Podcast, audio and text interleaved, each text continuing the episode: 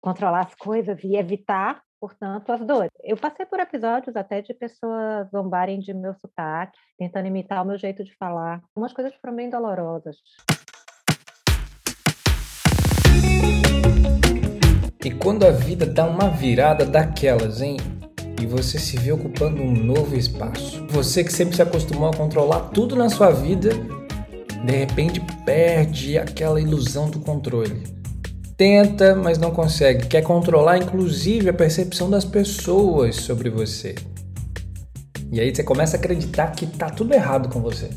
Seu jeito de falar, seu jeito de agir, o jeito que você se mexe, a forma como você existe já não serve mais. Você começa a tentar ser outra pessoa para caber nesse novo espaço. Mas tudo tem limite. E uma hora você vai gritar: chega! Eu não sei mais quem eu sou, preciso me encontrar de novo. E essa jornada dá vários livros, hein? Todo mundo precisa percorrer ela um dia. Hoje a gente vai saber como foi a jornada da Tatiana Teixeira, uma artista incrível, compositora, cantora, cantautora nas suas palavras. Também nas suas palavras ela é quase baiana. A Tatiana é mãe, é jornalista, professora universitária e uma artista que eu admiro demais. Seu trabalho fala de desapego, de autoconhecimento, de um monte de coisa que a gente adora falar aqui no Manual do Desapego. Um papo incrível que eu tô mega feliz de compartilhar com vocês. Escuta aí. Ao que você se prende.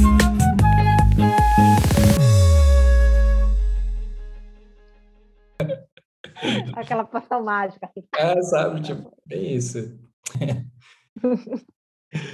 Conta pra gente. Qual é a história de desapego de Tatiana Teixeira? Do ponto de vista amoroso, eu costumo dizer que eu amei pouco, sabe? Para ser bem sincero, eu te digo que eu amei três pessoas, de relacionamento mesmo, né? Do termo. Então, eu amei três pessoas na vida e é, é, dois desses processos foram um pouquinho mais complexos no, do ponto de vista desse, desse desapego, sabe? Mas a, a minha principal história de desapego não passa por aí, passa exatamente pela minha mudança para Floripa, porque significou é, me desapegar de uma história inteirinha, de uma vida toda. Porque quando eu tomei essa decisão, há 16 anos, eu deixei para. Assim, tem umas coisas que são importantes de pensar. A primeira é que baianos, embora eu não seja baiana de nascimento, eu sou baiana porque eu cresci na Bahia, né, desde os dois anos de idade, então. É, minha família materna é baiana, então eu me considero baiana. Minha certidão de nascimento não diz isso, mas eu sou. É, e aí, o que, que acontece? É, nós não temos muito esse, esse hábito do sair para o mundo, sabe? É, nós somos muito apegados à família, essas coisas todas. Então, não é tão comum você encontrar baianos perdidos por aí. O baiano não é assim, né? É um pouco diferente. E eu nunca, nunca tinha passado pela minha cabeça sair de lá. E sair de lá dessa maneira definitiva. E bom, eu tenho uma família grande, né? É uma família que é muito unida, assim, todo mundo muito junto, muito. E eu estava com uma filha de três anos naquela época e grávida do meu filho, né? Eu tinha uma vida organizadinha, mas eu decidi sair. Eu e meu marido conversamos e a gente decidiu. Eu, eu queria fazer um concurso aqui, né? Porque tínhamos, vamos, vamos mudar ele é o desapegado, ele é o gaúcho, então ele é o, o ser desapegado da família. Para ele era a coisa mais natural do mundo. Eu não conhecia ninguém aqui. Eu tinha conhecidos, mas com vínculo zero. Conhecidos de congresso, pessoas que eu encontrava em congresso uma vez por ano e olha lá. Então eu não tinha isso. É, meu marido não veio de imediato. Eu passei um ano morando aqui sozinha com duas crianças. Né? O meu filho nasceu aqui, é, enfim. E eu não tinha, minha família não veio, ninguém da minha família podia vir para cá, todo mundo trabalhava, enfim, não tinha como. E isso foi um reconstruir uma série de coisas, entender uma série de lógicas numa cultura completamente diferente da minha, né? Então eu, eu costumo, eu acho sim que se eu for falar a história, para mim a principal de desapego é essa, porque nas relações amorosas, por mais incrível que pareça, eu tenho um plutãozinho aqui é, tatuado, né, no braço, no punho, que é para me lembrar sempre de uma coisa que me acompanha desde sempre, inclusive nas relações amorosas. Tudo tem seu ciclo.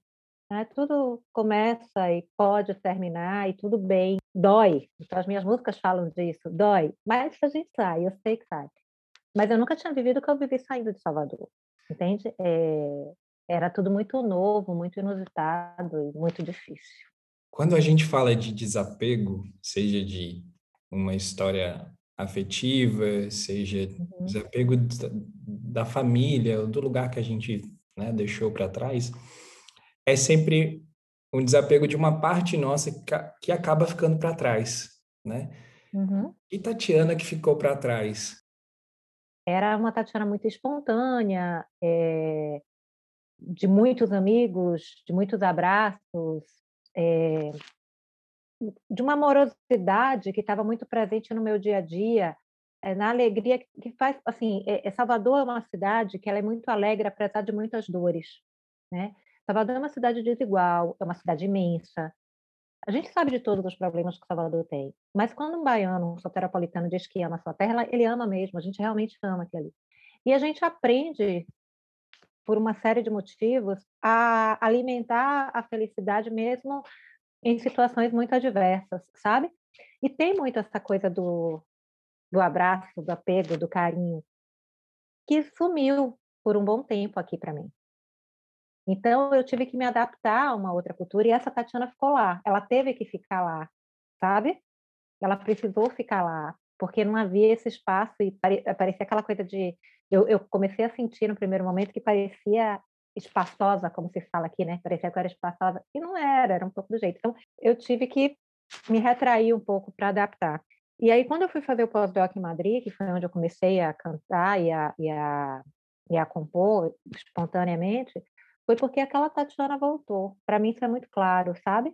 Que era uma Tatiana que estava sendo resgatada a partir da dança e que ali se viu na possibilidade de uma de um ressurgir e que não tem muito, não tem mais receio desses abraços, da espontaneidade mesmo.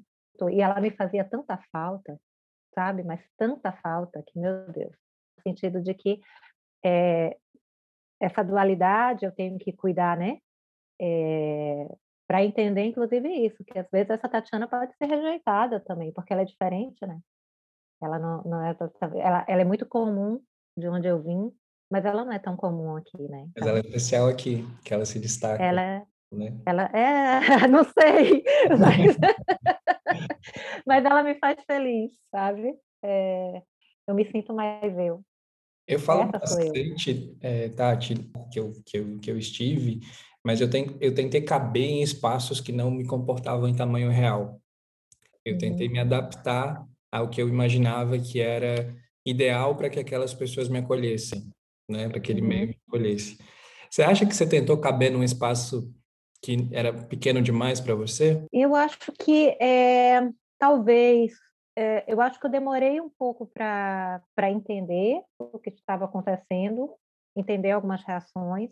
Eu passei por episódios até de pessoas zombarem de meu sotaque, ou brincarem as salas fechadas como se fosse uma brincadeira com outras pessoas, tentando imitar o meu jeito de falar, sabe?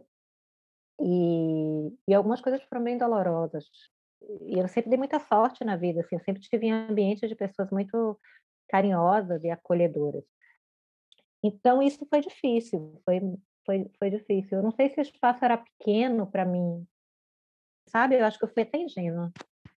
É, muito de peito aberto para algumas coisas e enfim. Não acho que o problema tenha sido o espaço, não. Eu te falo com muita franqueza que eu acho que o problema fui eu no sentido de não, não ver as coisas, sabe?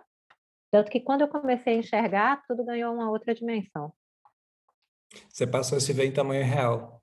E ver o, aqueles espaços no seu tamanho também. E, e, e, entender que, às vezes, a distância é a melhor solução mesmo, sabe?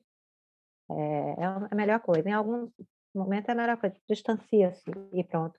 O que para mim é fácil, é muito engraçado. Nas relações amorosas, eu conseguia, eu, eu geralmente consigo perceber isso, assim, e consigo fazer essa ruptura. Sofrendo, mas consigo. É, mas em algumas outras áreas da vida demorei um pouco para perceber. O que, que você acha que você desapegou, soltou, deixou para trás, que mudou essa percepção? Eu acho que o ponto de virada de chave, ah, entender que a gente não tem controle sobre nada. Então, eu sempre fui uma pessoa vinculada a uma ilusão de controle, né? Muito focadinha, controlar as coisas e evitar, portanto, as dores. Que em boa medida é isso, né? As pessoas que, que querem ter controle, que elas querem evitar as dores. No dia que eu resolvi abrir mão disso, que é todo um processo, né? Quem ouve assim parece que é, foi assim. Aí eu já né? acordei, é, eu já acordei e a lua estava cheia e eu mudei. Não, é um processo, é uma história, né? Toda ali. É, e haja terapia. E aí você vai pensando, e aí quando eu comecei a entender com mais clareza que não, é, eu não, nem fazia bem querer ter o controle, muito menos fugir das situações dolorosas, né? Fugir não no sentido de não enfrentá-las, é fugir no sentido de evitá-las, porque quando elas aparecem a gente enfrenta, né? Mas eu digo mais no sentido de evitá-las, a partir do controle. Aí, essa para mim foi a, a virada chave, porque é isso que você falou, as coisas começaram a ter a sua dimensão correta. Sabe aquela coisa da Alice, né? De você chegar, aí uma hora você vê você está muito grande, outra hora você está muito pequeno, que para mim é uma metáfora maravilhosa de que, né, de como as coisas são relativas e é muito a partir das perspectivas. Eu acho que foi muito isso. No dia que eu realmente entendi que não é para ter controle e entendi também a, a minha própria multiplicidade, ou seja, essas, essas pessoas que estão aqui, artista que está aqui dentro, que não vai sublimar jornalista que está aqui dentro, que não vai trazer nenhum tipo de prejuízo à professora e à pesquisadora que estão aqui dentro. E que eu não preciso ter controle de, nada, de tudo isso, apenas deixar fluir, desapegar mesmo dessa, desse controle, meu Deus, aí se torna uma libertação, sabe? Nossa, suspirei com você agora. É porque é bem que... isso. Aí tudo começa a ter a dimensão correta, sabe, Jana? Para mim foi muito isso. Tudo passou a ter a dimensão correta. E aí até aquelas coisas que eu achava que eram, que eram tão sérias e tão difíceis, eu comecei a olhar assim e falei, nem é. Saca? Nem é. Você me fez lembrar de uma, de uma metáfora que eu sempre uso, porque eu também passei por uma... É o nosso trabalho artístico conversa porque a gente tem percepções muito próximas, né? É, uhum. Então, tudo que você fala parece que acessa um botãozinho aqui em mim que abre algumas memórias, né? É, e eu sempre uso uma metáfora do, do, do, sal no copo e o sal no rio, uhum. né? Essa ilusão de que a gente consegue controlar e evitar a dor é uma ilusão mesmo, né? Porque o que a gente consegue fingir que não dói. Exatamente. É isso que a gente consegue fazer. Só que ao fingir que não dói, você pega aquela dor e deixa dentro de você. Né? Uhum. É como pegar um punhado de sal, colocar num copo d'água e tomar. Né?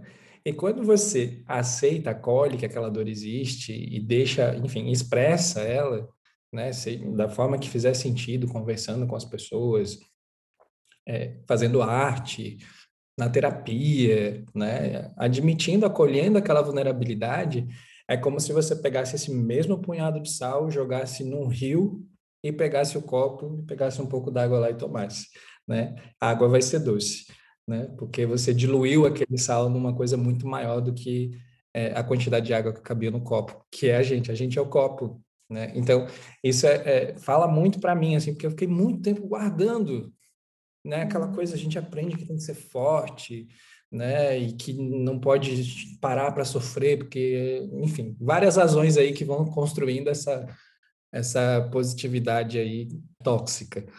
É... é, tem, agora você falando, eu acho, aí a, minha, aí a jornalista vai fazer pergunta, que droga.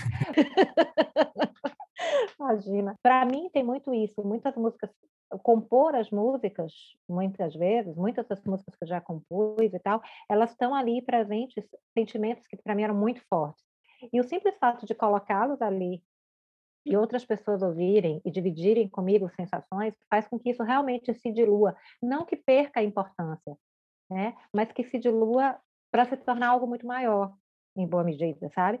Porque não é uma pretensão de universalidade, não é isso, mas é aquilo que você vai entendendo que não é, na verdade, é, não cutuca só você, cutuca todo mundo. Então, vamos falar sobre esse, esse, essa, essa dor mais ou menos coletiva e sobre esses processos. Eu fiquei pensando, acho que quando você compõe, você deve sentir alguma coisa parecida, né? Eu sinto muito, muito mesmo, assim. Na hora que eu tô... Depende muito, assim, cada música é um processo, né? Porque é um sentimento claro. diferente, assim, né? Mas na hora que eu tô compondo, normalmente eu tô, assim, querendo fazer sentido daquilo que eu tô sentindo. Tô querendo, tipo, uhum. eu preciso organizar tudo que eu tô sentindo, porque eu, eu sou muito intenso como você. E eu entendi que acolher a minha intensidade é deixar sair, né? Porque é, é, é tirar o sal do copo e colocar no rio, é deixar sair até a última gotinha. É, e depois ficar livre disso. Né? Então uhum. eu, eu tento fazer sentido daquilo que eu tô que eu tô é, experimentando enquanto sensações e sentimentos e aí depois quando eu vou apreciar a obra, né, vou ler aquela poesia, eu vou ler o texto, enfim, ou vou ver a música já, depende do, do dia, às vezes já vem a melodia na cabeça, né? Aí eu começo a conectar e pensar, poxa, isso não é só para mim, né? Tem muita gente que sente o mesmo que eu sinto, né? O que sentiu, o que vai sentir ainda. E aí eu começo a me empolgar com a arte, porque aí a arte ela me traz isso, né? Essa possibilidade de conectar as pessoas pela vulnerabilidade também. Eu me sinto abençoada, né? Tanto que eu decidi colocar no mundo, no sentido de mostrar para as pessoas, foi muito pensando nisso, assim, eu tinha uma resistência, né, com isso. E aí eu pensei muito disso, cara, se eu de algum modo me ver essa bênção, sabe, esse dom de algum lugar que eu não sei qual é, mas enfim, se veio, não é para ficar só para mim, sabe? Seria de um egoísmo absurdo, né? Então eu me sinto muito abençoada. Bem a sensação que eu tenho é bem essa, sabe? E cada pessoinha que vem e comenta alguma coisa da, da, da, das músicas que a gente faz, assim, parece, opa, é para isso que eu faço, é para isso, é para isso. Uhum. E, e, Exatamente. Eu, eu, eu falo muito sobre términos, né? O meu primeiro, meu primeiro EP foi todo sobre um término que foi um desafio para mim. Assim. Então, veio muita gente no inbox, assim. Teve gente, nossa, eu estava a ponto de desistir da minha vida hoje. Escutei a sua música e muito obrigado e não sei o quê. Tipo, e eu entendo muito aquele sentimento porque a gente sente isso, né? Uhum. Dependendo do quão vulnerável você é, enfim, eu sou uma pessoa que luta com depressão, é, então qualquer gatilho me leva para esse lugar às vezes, né? Dependendo de como eu uhum. tô, entendo super assim, sabe? Então você saber que isso de fato fez diferença para outra pessoa é tão legal. Eu já ouvi umas coisas engraçadíssimas assim, de mostrar a música para alguém e a pessoa fala assim: Meu Deus, essa música é para mim, tá falando de mim. Oi? eu digo, então é sua, pode ficar, entendeu? Para você. Eu brinco, é, eu brinco muito com o Fábio, o Fábio Sung, né?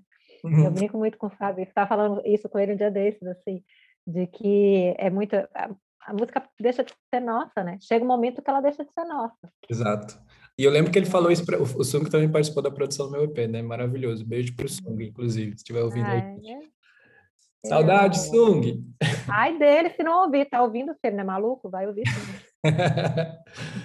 é, e é muito verdade, assim, chega um, um, momento que você percebe que aquilo lá precisa existir no mundo, assim, essa, você foi, você é um carteiro que recebeu uma uhum. carta e precisa entregar, assim, é, me sinto assim às vezes, assim. Eu lembro que tem uma música que eu não queria, que eu não queria gravar, uhum. que é Te Quero Perto. Porque é a música que fala que eu tava ali com saudade, que eu queria que ele voltasse, eu tava ali, tipo, super vulnerável, né? A música é super lindinha, uhum. assim. Mas eu falei, não vou gravar, não quero dar o braço a torcer. Aí eu comecei a pensar, tipo, não vai fazer sentido, porque todo mundo passa por isso, então vai ficar tão incompleto o trabalho se eu não, não falar que, que eu senti saudade, que eu, que eu repensei, né? Só, só uma pessoa muito besta, assim, para não repensar, né? As coisas. É, todo mundo sente isso, todo mundo já quis voltar. Todo mundo já quis voltar, gente. Se você todo, mundo já quis, todo mundo já se arrependeu de querer, é todo mundo já quis voltar. Enfim, essa burrada todos nós já fizemos. É isso. Se você está ouvindo e está aí pensando em voltar, sinta-se abraçado, porque todos nós já sentimos isso. É, mas se separa do celular, pelo amor de Deus, tá? Faz favor. Pensa um pouco melhor, não pega. Sentiu isso, agora você pega o celular, deixa quietinho. Tá? Exato. Tá? Dá um detox aí, né? Dá um detox aí, é. dá um tempinho para você se entender. Vai que muita gente volta e é feliz, mas muita gente volta e se arrepende para sempre do tempo que perdeu. É verdade. Então, né? Um... Aquela coisa que você passa na rua, olha a pessoa e diz, Jesus, como é que eu fiz isso? Duas vezes? Nossa, é muito isso. Até lembrei aqui, já fiquei com vergonha só de lembrar, mas vamos lá.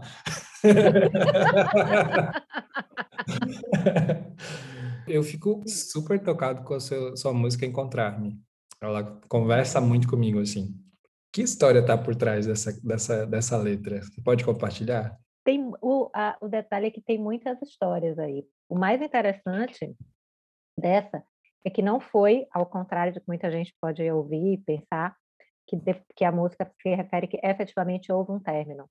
Não houve, mas houve esse caminho, assim, né? De chegar. Era, era um momento em que eu precisava realmente fazer isso, dizer: ó, oh, peraí, segura um pouquinho, deixa eu caminhar. E esse só é caminhar só, deixa eu tomar as minhas decisões, deixa eu ver o que é que. É, o que é está acontecendo aqui dentro, né? Deixa eu ponderar sobre isso, deixa eu escolher o caminho, eu escolher o caminho, né? É, e muito nisso, assim, estou te agradecendo, sim, eu sei tudo que eu aprendi, sei o quanto esse lugar foi legal, não estou te deixando só, mas eu preciso caminhar. Não houve uma ruptura depois disso, mas foi muito importante esse movimento. Então era o que é o que eu digo que é o seguinte, essa música era como se fosse uma carta que eu gostaria de ter escrito e ter entregue a alguém. Eu fiz o que está nela, mas essa pessoa nem sabe, né? É, e é interessante isso. Mas é para mim ela e, e, eu não, não entendi como uma carta no primeiro momento, sabe, Joana?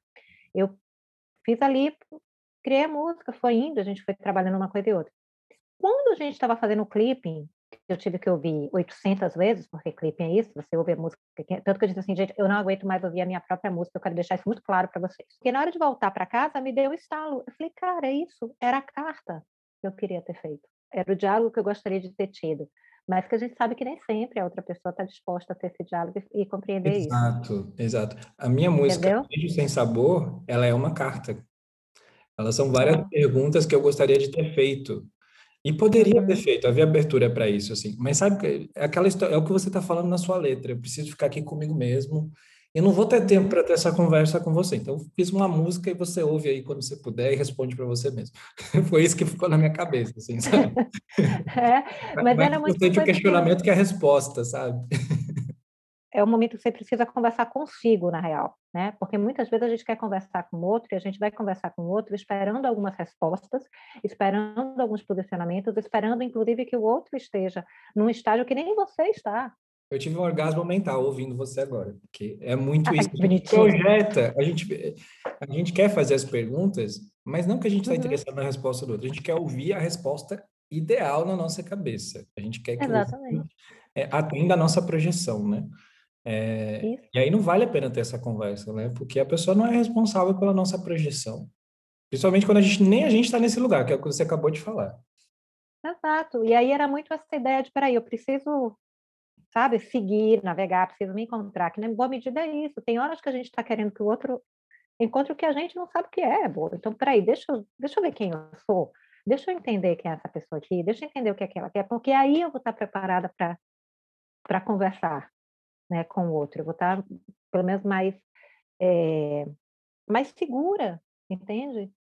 E as coisas tendem a se tornar um pouco menos dolorosas, assim, né? Porque, de outro modo, é, é, é assim, ah, massa, a gente está conversando, mas a gente não está. Eu, eu tenho uma coisa que eu digo assim, você tem uma coisa que eu realmente não tenho muito muita vocação é para DR. Eu acho uma coisa chatíssima DR. Eu acho assim, essa coisa de você ficar eternamente discutindo alguma coisa, só machuca todo mundo está envolvido nisso. Então, poucas conversas, mas que sejam boas, entende? Mas para eu poder conversar, eu tenho que me encontrar. É isso, eu preciso saber. E a gente está se encontrando todo dia, né? Porque a gente muda também.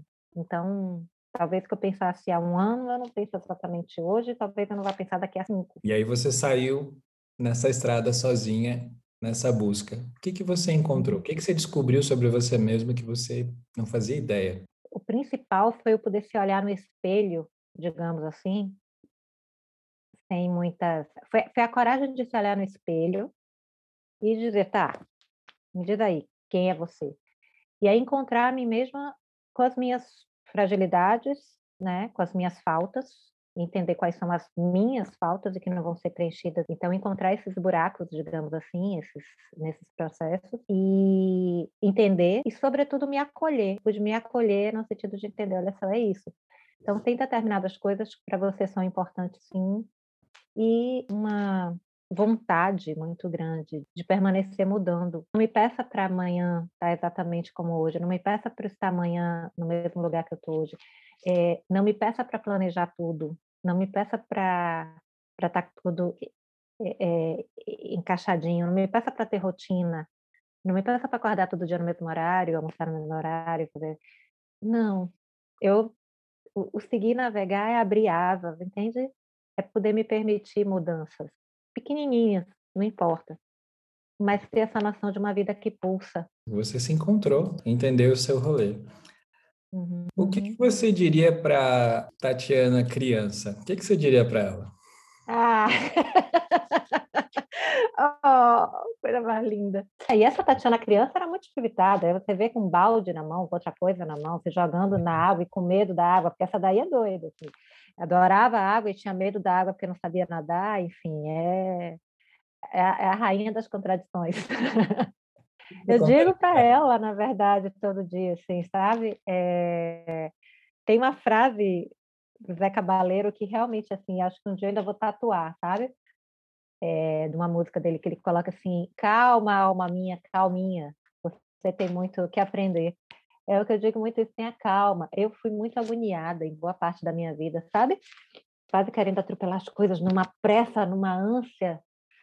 E hoje eu diria assim, fica calminho, as coisas todas assim, tudo acontece como tem que acontecer, tudo se encaixa, quer você queira, quer você não queira, né? Deixa seguir o fluxo, sim. O fluxo da vida é muito maior do que do que nós. Então deixa, deixa seguir o fluxo que é que as coisas se ajeitam, sabe? Com calma.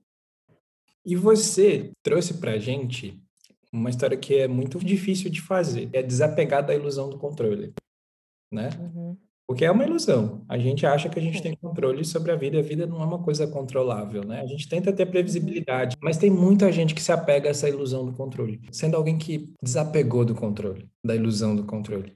O que, que você falaria para quem está ouvindo a gente e, e que está super apegado aí a essa ilusão? A vida fica muito mais leve e muito mais gostosa né? quando a gente para de querer brincar de Deus é, é, entender que a gente é um grãozinho de areia e beleza, saca? É fazer o melhor possível do que a gente pode fazer porque nos faz feliz e não porque vai nos garantir absolutamente nada, porque nada está garantido, né? Para ser bem, bem duro e bem radical, não está garantido que vai acontecer amanhã ou daqui a 10 minutos. Há tanta coisa que nos amarra, né? Mas existe uma liberdade que nos cabe, que é de viver o momento presente como entrega, compreendendo que é isso, é isso que nos cabe nesse, nesse espaço, nesse espaço-tempo que nos foi permitido viver. Acho que era isso, isso que eu diria, sabe? A vida fica mais gostosa, muito mais gostosa. É outra vida. Não tem como desver. Não tem. Não tem é, volta. Não tem volta. E é, e é contínuo, assim como não tem volta, é contínuo. É uma preocupação que você tem que ter, assim, não é uma preocupação, mas é algo que você tem que estar atento, porque é o lugar mais seguro também, né? Então você fica querendo voltar para ele, porque a gente também tem que entender que a vida, quando você pensa nisso, ela vai sair do fluxo. Vários momentos ela vai sair do, do fluxo, sair daquilo que você projetou, tá? Você vai envergar, mas você não vai quebrar. Eu passei por isso também de perder o controle, né? A ilusão do uhum. controle. É, quando a gente dá o primeiro passo, vem desconforto, né? Uhum. Não ter previsto, ou enfim, né? Porque a pessoa super controladora, ela tem ali a possibilidade um, fazer XYZ Possibilidade 2, fazer ABC. Né? A gente fica uhum. nesse rolê. Então, abrir mão dessa ilusão do controle é enfrentar esse desconforto com mais frequência. Mas a energia que a gente gasta administrando esse desconforto, que é da vida, você vai passar por isso de qualquer forma, é uma energia muito menor do que tentar controlar tudo o tempo inteiro. Então você vai se sentir, inclusive, menos cansado. É, se sente mais fortalecida, assim. Eu acho que tem muito disso, entende? Tem um fortalecimento, porque a energia está concentrada numa coisa só, eu acho que é bem por aí, sabe? Porque você já, né, você já vem ali cansado, aí a coisa sai do, do combinado, que você combinou com você mesmo, esqueceu de combinar com os russos, né? E aí vai, sai daquilo ali, você já está tão exausto e, e, dá uma sensação de derrota. Pô, mas eu pensei em tudo, fiz tudo, por que que deu errado? Que é exaustivo, entendeu? se você entender que, olha, você vai tentar fazer o melhor possível, mas você não vai ter o controle total, na hora que dá, você pensa, tá, o que é que eu faço agora? E é divertido, né? É divertido acolher a, as surpresas. E olha que legal, o que, que eu vou fazer diante disso? Tipo, decidir na hora, tomar riscos, é bom. É, é, faz a gente é, amadurecer. É aquela velha história, né? Tem, tem coisa melhor, assim, às vezes as pessoas não se dão conta, mas eu acho que é uma metáfora que vale, assim. Pô, você sai de casa para ir para o restaurante X, chega lá, o restaurante X está fechado. Você pode ficar puto por causa disso, dizer que sua noite está acabada, que nada presta, parará. ou você pode chegar e falar assim, ah, quer saber? Vou ouvir um pagode não sei aonde, lugar que eu nunca fui. E pode ser que você tenha uma noite divertidíssima, fazendo um negócio que você nunca foi fazer, e pode ser muito legal, e que talvez aquela ida ao restaurante você fosse esquecer, e o tal do pagode você não vai esquecer mais nunca. É uma história que você vai ter para contar para os outros, porque você estava num ambiente que não era o seu obviamente falando para quem não é da área do pagode, porque quem é do pagode sabe isso aí, né? Mas enfim. E é isso. No fim, você acaba tendo pelo menos mais histórias para contar. Não tô, volto a dizer, não estou dizendo que seja fácil. A gente falando assim parece que é a coisa mais tranquila do mundo, entendeu? Mas não é. Eu, eu sou testemunha de que não é não. É difícil. Mas também quero dizer que quando você consegue virar, atravessar essa ponte, é bom demais. É bom demais mesmo. Uhum. Tatiana, a gente está aqui no Manual do Desapego, mas eu sempre falo assim, né? De não ter idealizações, né? É, uhum. pessoas possíveis e não pessoas ideais. É, todo mundo se prende a algumas coisas ou alguma coisa. Ao que você se prende? Ah, eu ainda me prendo muito numa, num perfeccionismo, sabe? Então eu tenho muito isso. E a música me ensinou a, muito a desapegar nesse sentido. Porque a música, cara ouvinte, cara ouvinte, você que não sabe como é que isso funciona, quem sabe como funciona, tudo bem. Mas quem não sabe, a música, você começa compondo a música, no fim a música já é de todos, né? Porque, na verdade, assim, vai ter um que vai colocar o arranjo, tem outra pessoa que vai tocar o instrumento X, tem outro que vai tocar o instrumento Y, e ou você entende que ali todo mundo é parceiro no rolê e que a gente está construindo algo, e você vai entender que o que você fez lá no começo vai naturalmente se transformando numa outra coisa, a essência é aquela, mas foi se transformando. Eu aprendi pra caramba nesse processo. E eu preciso confiar no que, no que o Fábio disse, está bem feito, está ok, está bom. Entende o que é? E eu tenho que entender o que meu ouvido está escutando ali, como está compreendendo aquilo, dentro desse espaço que não é o espaço do meu controle total, completo e absoluto, eu não sei. E que eu não ia fazer como tudo que eu fiz na minha vida, que foi mergulhar nos conceitos e na teoria e em todos os aspectos para dominar, como eu fiz com jornalismo, tendo doutorado nisso e etc. Eu decidi que com a música a minha relação ia ser diferente. Então, eu estudo, mas eu estudo a partir de um outro lugar, e não o lugar de querer é, a perfeição disso, sabe? Porque esse é um lugar que ainda me incomoda, que é esse lugar da, da perfeição. Tem muita gente que é uhum. perfeccionista. Qual que é o conselho que você dá para essas pessoas? Sendo bem sincera, faça terapia. Se você puder, faça terapia. Entendeu? Porque, assim, o que me ajudou, sendo muito sincera, assim, não adianta, eu posso usar aqui um montão de frase clichê, eu posso te falar um montão de fórmula, eu posso usar um montão de coisa, mas o que foi muito importante para mim foi exatamente fazer terapia, sabe? Foi começar a ver essa, esse lado meu que eu tinha dificuldade de entender que era isso. Eu, sabe? O quanto que isso também me, me aprisionava em certos lugares, sabe? E me aprisiona ainda, porque eu ainda vivo esse, essa constante em algumas áreas da vida, eu ainda fico lá, pegadinha. Então, é o que eu diria, sendo muito franca, é isso, assim, é, se puder, faça terapia, entendeu? Se puder, não ache que isso é bonitinho, é um defeito que eu tenho para falar em entrevista de emprego, porque, assim, se for só isso mesmo, né, se você sabe que você não é perfeccionista, mas você precisa ter algum defeito menos grave, né, tese, para falar em entrevista de emprego, eu quero dizer para você que é grave, tá? Isso causa ansiedade, essa merda, tá? Essa coisa de ser perfeccionista causa ansiedade. Pode falar merda no podcast? Falei. Pode falar, pode falar gente. Se não é, puder, né? a gente então, coloca tá. o, aquele barulhinho lá. O pi, né? É, tá. É, saiu. É isso. Foi. Né? Mas é isso aí, assim, né? É, entenda que isso causa ansiedade, isso causa muitos problemas, então não tem nada de bonitinho, não tem nada de romântico no perfeccionismo, não tem. Então, se realmente você sente que tem esses traços, procura ajuda para tentar achar outros caminhos, entendeu? Porque, em geral, o perfeccionismo está mais prejuízo do que benefício para a vida da gente. Então, eu diria isso, assim, sendo bem franca. E é uma grande verdade, né? Porque 80% do, do crescimento vem dos erros. Tem estudos que uhum. comprovam isso. Então, quando a gente tenta não errar, a gente tenta ser perfeito, a gente se limita em várias coisas que a gente deixa de aprender, porque são lições valiosas que só vêm do erro. E o que eu acho que é muito pior é que quando a gente erra, os perfeccionistas têm isso. Quando eles erram, eles têm uma dificuldade muito grande de aceitar esse erro. Não estou falando de pedir desculpa, não é isso. Estou falando de aceitar que você errou, entender que você errou e que você falha mesmo, ok? Né? Passa-se passa muito tempo da vida naquela coisa de ficar remoendo, tempo perdido do diacho, saca? Depois, quando você vê isso, você diz assim, putz, como eu perdi tempo, cara, né? Não tem nada de, de glamouroso, de romântico, de bonito, e de, ai, que lindinho, ela é perfeccionista, né? Não, é uma droga. Fique bem claro isso aí, entendeu? Quem tem orgulho de ser perfeccionista precisa fazer terapia mais rápido ainda. Se você é ou não é perfeccionista, faça terapia. Terapia é para todo mundo, todo mundo precisa fazer, gente. A melhor coisa do é. mundo é fazer terapia é se conhecer. Não tem como se amar sem se conhecer. E gente que não tem amor próprio, o que, que vai entregar para o mundo se não tem amor, né? Psicólogas estão patrocinando aí a gente, tá? Brincadeira. É, mas tem também, tem muitos psicólogos que cobram é, valor social, acho que eles chamam assim. Tem muitos. Né? Tem listas na internet sobre isso, com contatos, né? Com, enfim, que também tem muito isso, né? A gente sempre acha que terapia é só para quem tem muita grana, e na verdade temos vários tipos, vários serviços vários. que são oferecidos. Procura se informar, gente, procura se informar, porque às vezes é mais fácil do que parece.